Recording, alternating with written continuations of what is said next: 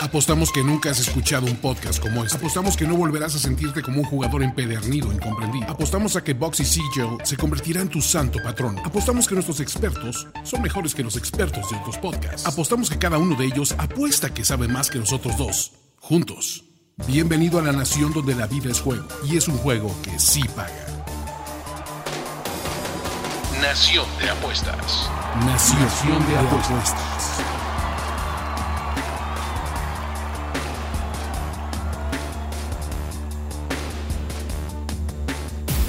Ciudadanos de esta gran nación, me comunico con ustedes con un corazón dolido, ¿no? Porque en esta gran nación no somos ajenos a la delincuencia.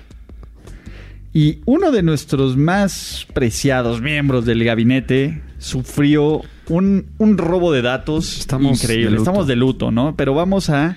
Aquí hay justicia. Tienes hay- que convocar ¿Qué? a un secretario de, de seguridad, pública, ¿no? Sí. Oye, Ulises, pero no tengo idea de qué estás hablando. Cuéntanos qué, qué pasó. A nuestro señor secretario de, eh, de Finanzas, ¿no? De Hacienda y de Crédito Público, don Andrés Ornelas, le, a Chuchito lo bolsearon, Sí. ¿no? Pero el- Mi le- pequeña hija laptop. su laptop. Le dieron vajilla con su laptop, le abrieron la cajuela y le bajaron la laptop. Bajín. Así que si vemos a alguien con puro pick ganador, hay que, hay, hay- hay que pedir a los books que rastreen. Porque seguramente está usando la base de datos ultra secreta, probada. El Pegasus de Nación el de Pegasus Apuestas. de Nación de Apuestas. Así que si tú ahí, malandrín, nos estás escuchando, eh, Vamos por ti. vamos por ti. Exactamente. Dicho esto, eso no evita que uno, grabemos Nación de Apuestas ya en este horario vespertino que creo que nos ha sentado bien. Dos, tener picks y recap, que venimos de una muy buena semana. ¿No? Sí. Si, si seguimos con estas semanas así, rápido se ¿Cómo va. que venimos de una, venimos de un buen podcast? Venimos de un gran podcast, de una muy buena semana. O sea, no nos ha ido mal más que una semana, creo. Pero bueno, pues mira. Además, Ulises, si yo fuera Andrés Ornelas, no me preocuparía. Tres picks que meta y ya salió para la se laptop acabó. nueva. Entonces, Exactamente. Si alguien, también. si alguien no la va a extrañar, es aquí nuestro. no me lo digas de broma porque me cae. Que lo estás evaluando. Le, está, le, estás, le estás aquí haciendo el. ¿Cómo se llama? El, el, el- el Jedi Mindfuck. Bueno, pero hagamos un recap, ¿no? De lo que ocurrió la semana anterior. Eh, ¿Con quién empezamos, Andrés? Estimados eh, personas de que escuchan a este tema de Ciudadanos Hacienda, del mundo. Ciudadanos. Mira, empecemos por Ulises, que Tigres falló. Fallé. ¿Cuánto quedó?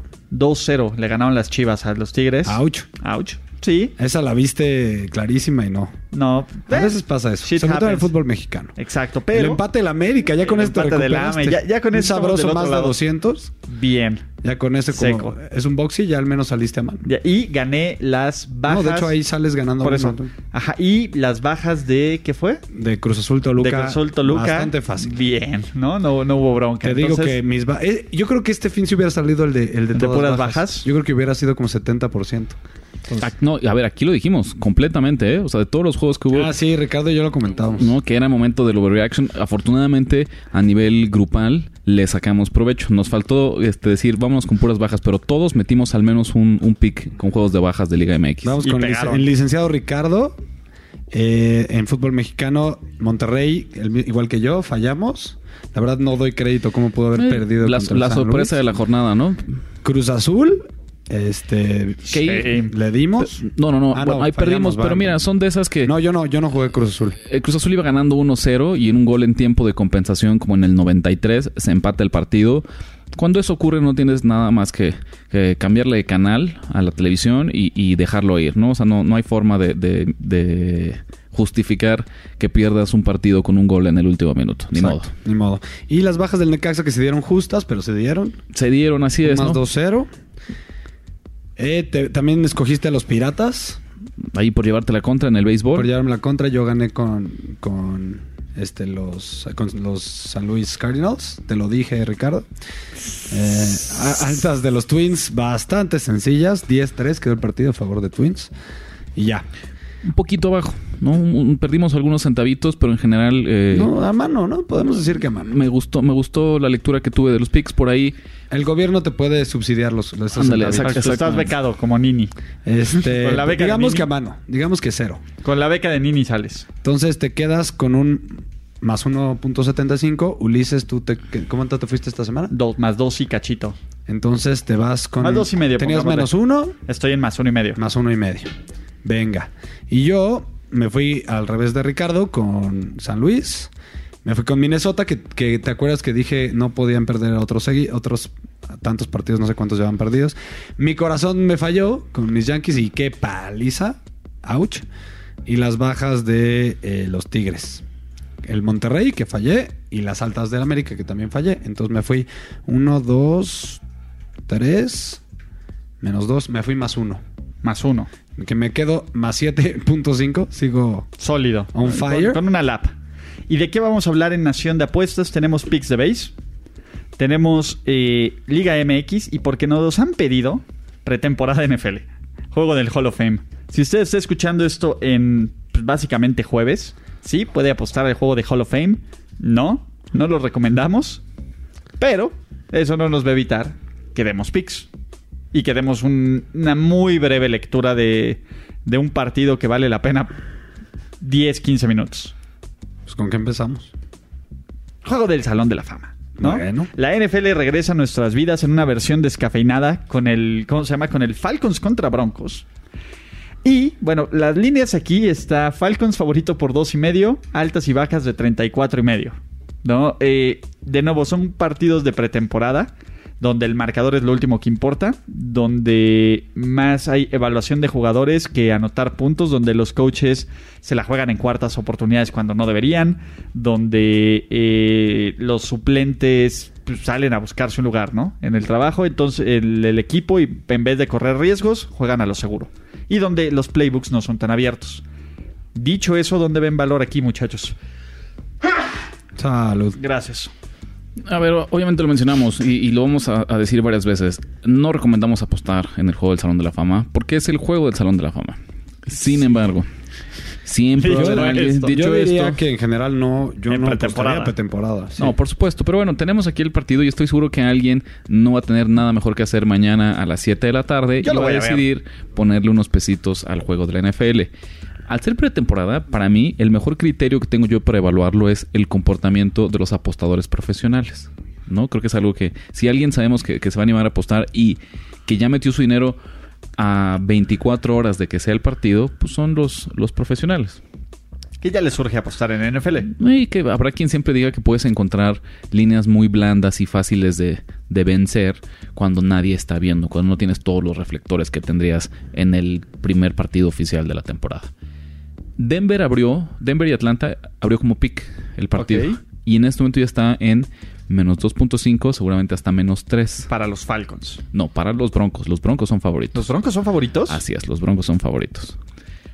Esto se debe porque el 59% de las apuestas está respaldando a los Broncos y además el 66% del dinero también está con Denver. Esto hace que el movimiento en la línea sea justificado. No hay ninguna sorpresa.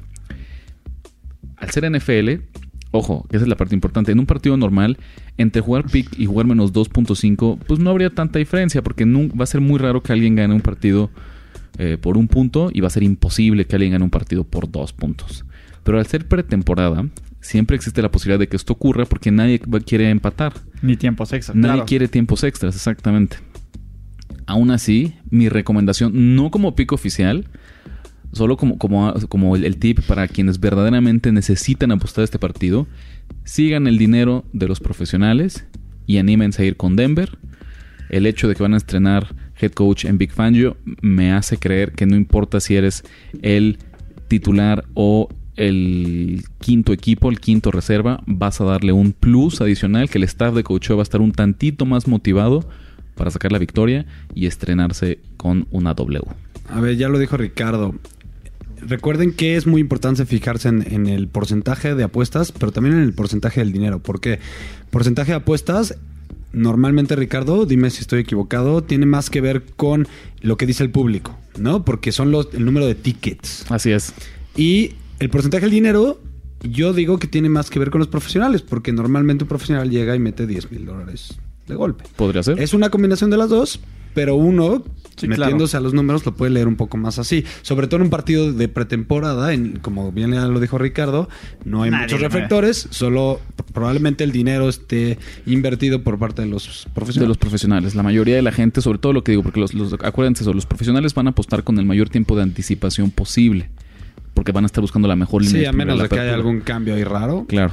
Qui- Quien suele apostar, quien suele mover la línea en las últimas horas o los últimos minutos antes del inicio del partido, suele ser el público. El volumen de apuestas. porque es donde hay un volumen de apuestas. Insisto, esto no es una regla de oro, ¿no? Pero es, es lo que nos dicta como el, el sentido común del mundo de las apuestas. No, porque finalmente el dato real de cuánto ha metido en los apostadores profesionales no nos lo van a pasar, porque Correcto. sería muy fácil ganar. ¿no? Entonces, es lo que le decimos, intenten evitarlo, pero si no se aguantan las ganas y quieren ponerle ahí unos centavitos que les sobraron, pues Denver me parecería, tal vez Denver en el money line, ¿no? Está en menos 140, menos 140 por ahí, también podría ser una opción alternativa, ¿no? Y así ya te evitas de la línea. Total, si lo quieres nada más es divertirte, pues sacrifica un poco de ganancia y ahórrate el coraje de que Yo creo que yo prefiero apostarle a Ulises en el, en el Madden. A mí me gusta Atlanta. Eh, y, y les voy a decir algo. Los titulares juegan una serie, máximo, dos.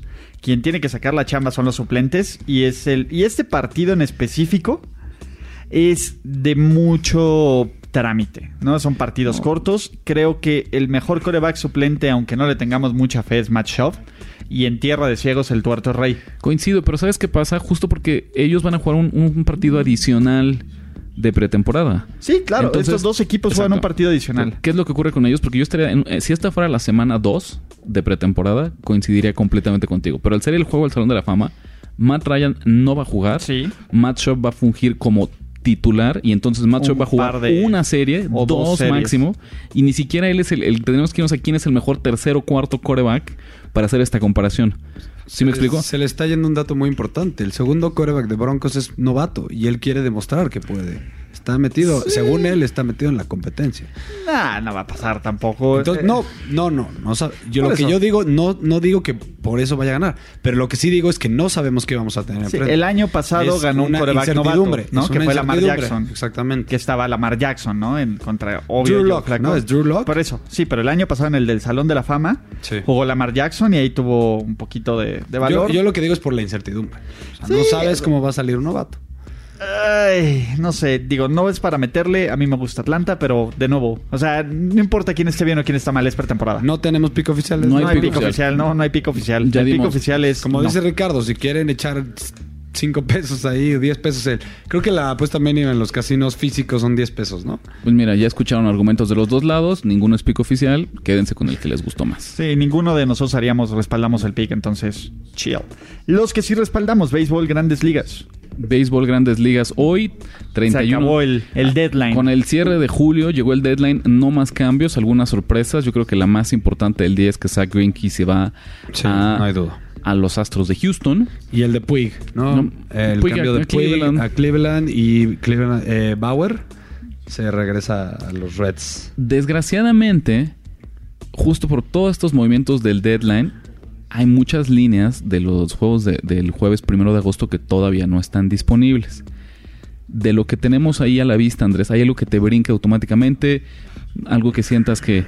Sí, eh, digo, es un rife porque la línea está un poco cara, pero este novato Dylan Cease, que es un novato sumamente talentoso, pero que no ha logrado simplemente este, sacar su nivel real en, en, pues en la división profesional. Eh, yo creo que es- estos Mets todavía tienen por qué luchar y nos lo dijeron un poquito eh, trayéndose a, a, a Marcus Stroman, ¿no? Es, a mí se me hizo una movida sorpresiva, pero para mí es, vamos a mandarle un mensaje a los fans de que todavía vamos a luchar por, por meternos aunque sea de comodín. Y ante un rival como los White Sox, eh, la verdad es que es un rival débil. Y Dylan Cease, te digo, ¿no? Es, tiene potencial, pero yo creo que este año no va a lograr sacarlo. Me gustan los Mets, menos 170, un, un boxy de visitantes en Chicago. A pesar de lo inflada que está, que Sí. ves la línea por allá. Sí, sí, sí. Mira, yo 170. me hace mucho ojitos a mí los White Sox porque me parece que los Mets no están, aunque entiendo lo que el, el comentario que dices y el hecho de, de cambiar por Stroman es un movimiento pensando en el corto plazo, no es, no es en el futuro, ¿no? Exactamente. Pero caray, después de estos Mets, ter- Mets terribles que vimos apenas hace unas semanas, verlos como un favorito tan grande, tan amplio, en un duelo interliga en el que tradicionalmente el equipo de la Liga Americana es eh, no solo el favorito, sino el más rentable. Yo voy a irme con la revancha que me debes de la semana pasada y te voy a llevar la contra, Andrés. Yo me voy con los White Sox. No quiero decirte lo dije, Ricardo. Claro que quieres. No, un no duelo. quiero, no quiero. Es decirte a ti. Tú eres el, el Padawan.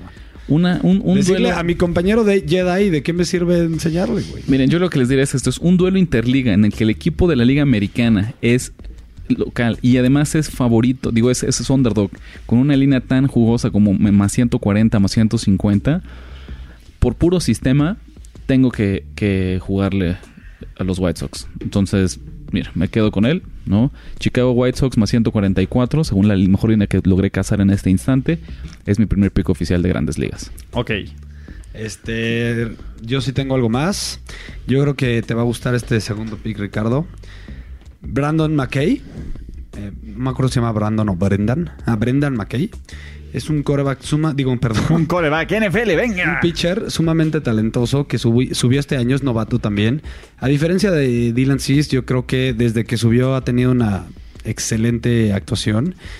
3.72 de era, 1.03 de whip, que para un novato a mí me sorprende muchísimo. Acuérdense que whip es la suma entre este, hits y bases por bola, ¿correcto? Por entrada pichada, así es. Exactamente, en promedio por entrada de, eh, pichada. Y eh, checa esto, Ricardo: 18 ponches a solo un, una base por bolas. Eso es realmente sorprendente por un novato que normalmente pasa, y tú, tú este, sabrás mejor que yo, que cuando suben llegan descontrolados, les cuesta trabajo ajustar sus picheos y la mayoría de los muchísimos novatos llegan y caminan a 4 o 5 por partido en este caso de verdad me sorprende muchísimo y ayúdame con la línea Ricardo. Va, se enfrenta a Andrew Kashner. Sí, son los Red Sox. Sí, son los Red Sox en casa.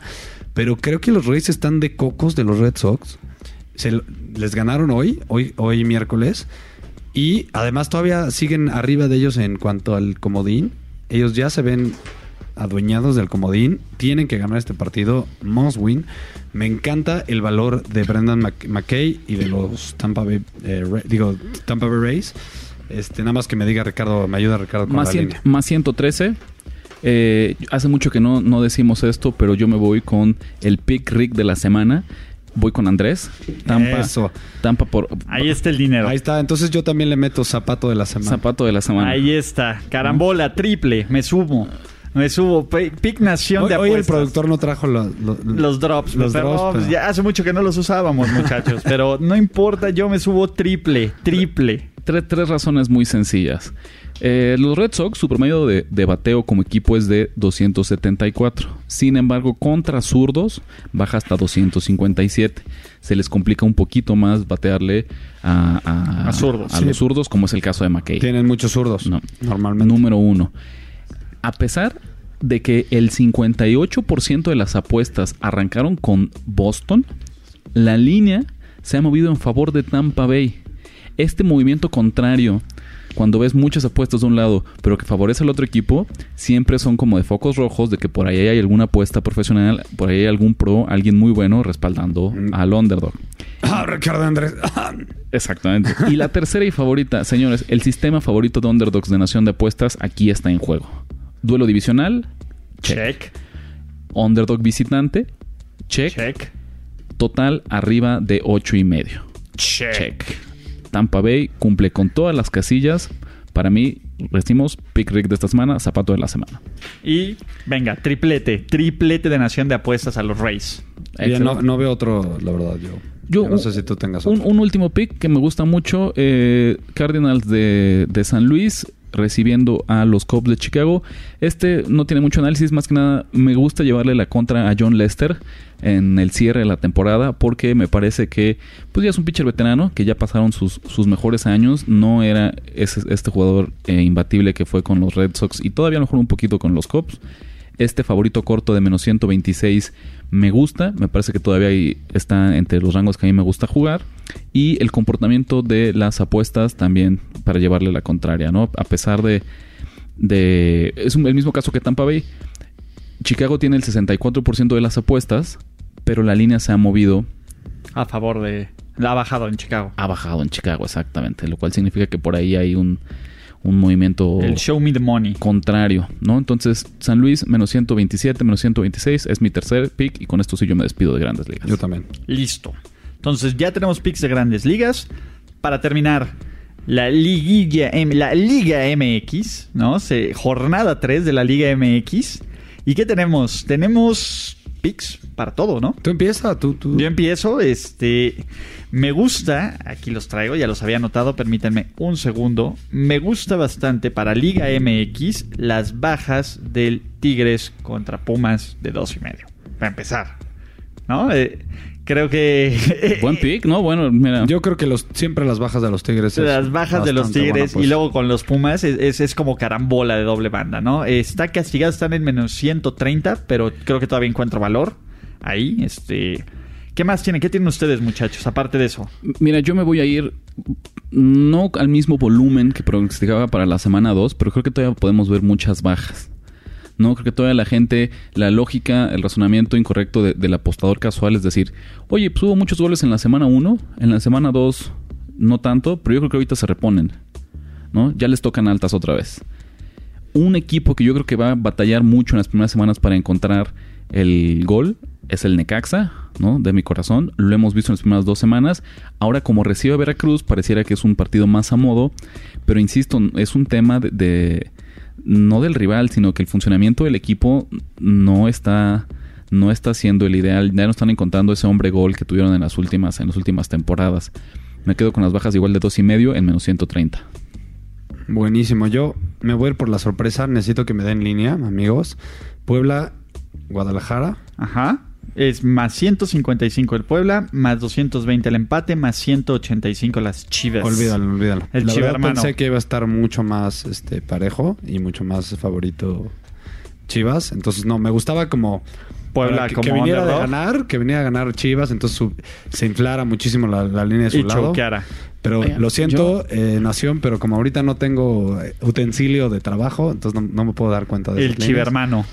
Hay un tema muy particular que está ocurriendo en, en esta edición de la Liga MX. Por motivos administrativos y diversas locuras que ocurren en nuestro fútbol, estamos jugando la primera división con 19 equipos. Eso significa que cada semana alguien tiene un bye, alguien descansa. ¿A poco? Cual si fuera NFL, así es. Esta vez así fue el acuerdo. Como cuando eran temporadas de 31 equipos. porque no hubo descenso, ¿no? Ese, ese fue como el... el ¿Neta? así es, así es. ¿no? Entonces, el Puebla viene de descansar. Nuestro siempre bien ponderado fútbol. ¿no? Venga. De- Puebla pierde en la primera jornada, ahora descansa. Uno pensaría que tuvo una semana para eh, recuperar, lamar sus heridas y, y recuperarse. Y el Guadalajara, pues lo contrario, ¿no? Vemos que ahora viene de presumir la sorpresa y la campanada que le dio a los Tigres. Al campeón. Justo por eso, Sí me gusta Puebla, pero no le veo valor. porque pensabas que iba a estar un poquito... Sí, pensé que iba a tener al menos más 180, más 190. Ahí les voy a decir qué es lo que a mí lo que a mí me gusta mucho, por esta lógica, ¿no? El Guadalajara va a ser todo mundo y su abuelita va a tener al Guadalajara Exacto. Es que así la esta pensé. semana. a Entonces- lo mejor hasta se mueve la línea. A lo mejor se mueve la línea. A mí lo que me gusta mucho, como una pieza de parlay, es Puebla- la doble oportunidad, Puebla y empate. No sé si le alcance a Puebla para dar eh, la campanada. Sí creo que Guadalajara no va a ganar este partido. Entonces, tomo como la primera mitad de un parlay. Doble oportunidad, Puebla y empate. Que Buenísimo. está en menos 239, ¿no? Así es. Más o menos. Así es. ¿Cuánto le metes?